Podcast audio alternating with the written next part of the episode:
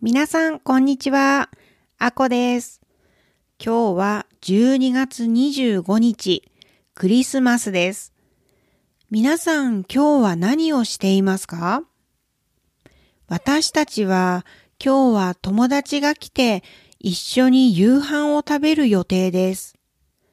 私は唐揚げとミネストローネスープを作って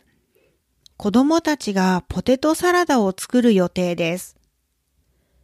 パーティーは楽しいけど、買い物に行ったり、掃除したり、料理したり、今日はとても忙しいです。頑張ります。えー、うちは子供が9歳と12歳で、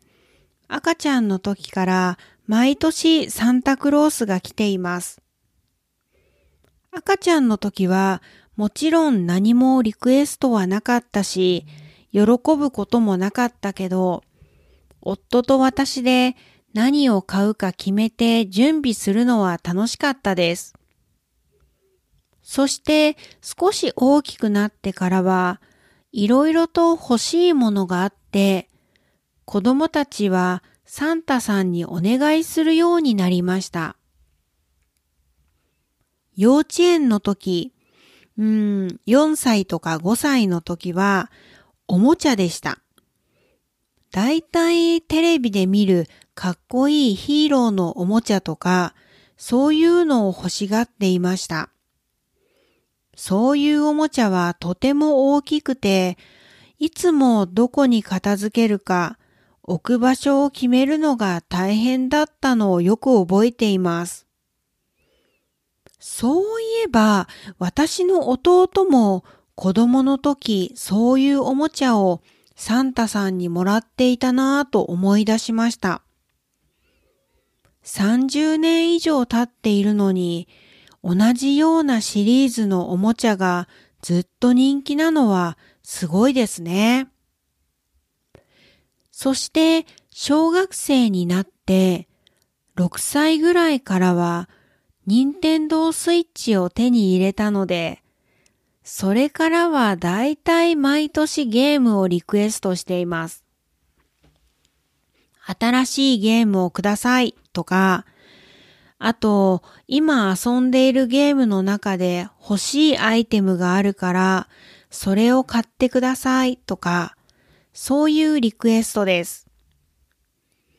うちの子は普通に着る服には全然興味がなくて、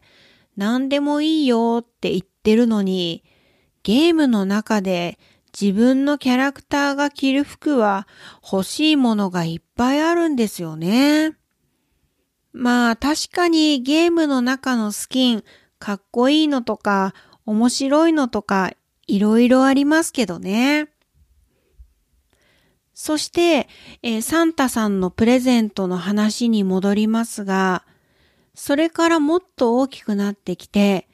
今上の子はもう12歳になったので、来年から中学生だし、もうサンタクロースは今年で終わりにして、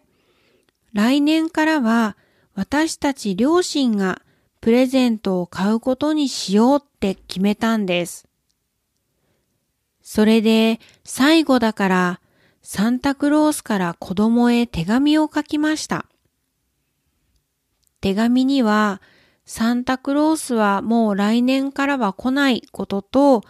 あと今までプレゼントを選んだり届けたりするのはとても楽しかったよっていうのを書きました。手紙を書きながらサンタクロースのイベントって本当は子供だけじゃなくて、両親にとってとても楽しいイベントなんだなぁと気づきました。来年から上の子のサンタクロースはもう来ないと思うと、ちょっと悲しい気持ちになりましたが、こうやって子供は大きくなっていくんですよね。皆さんはどんなクリスマスを過ごしましたか？では、今日のポッドキャストはこれで終わりです。メリークリスマス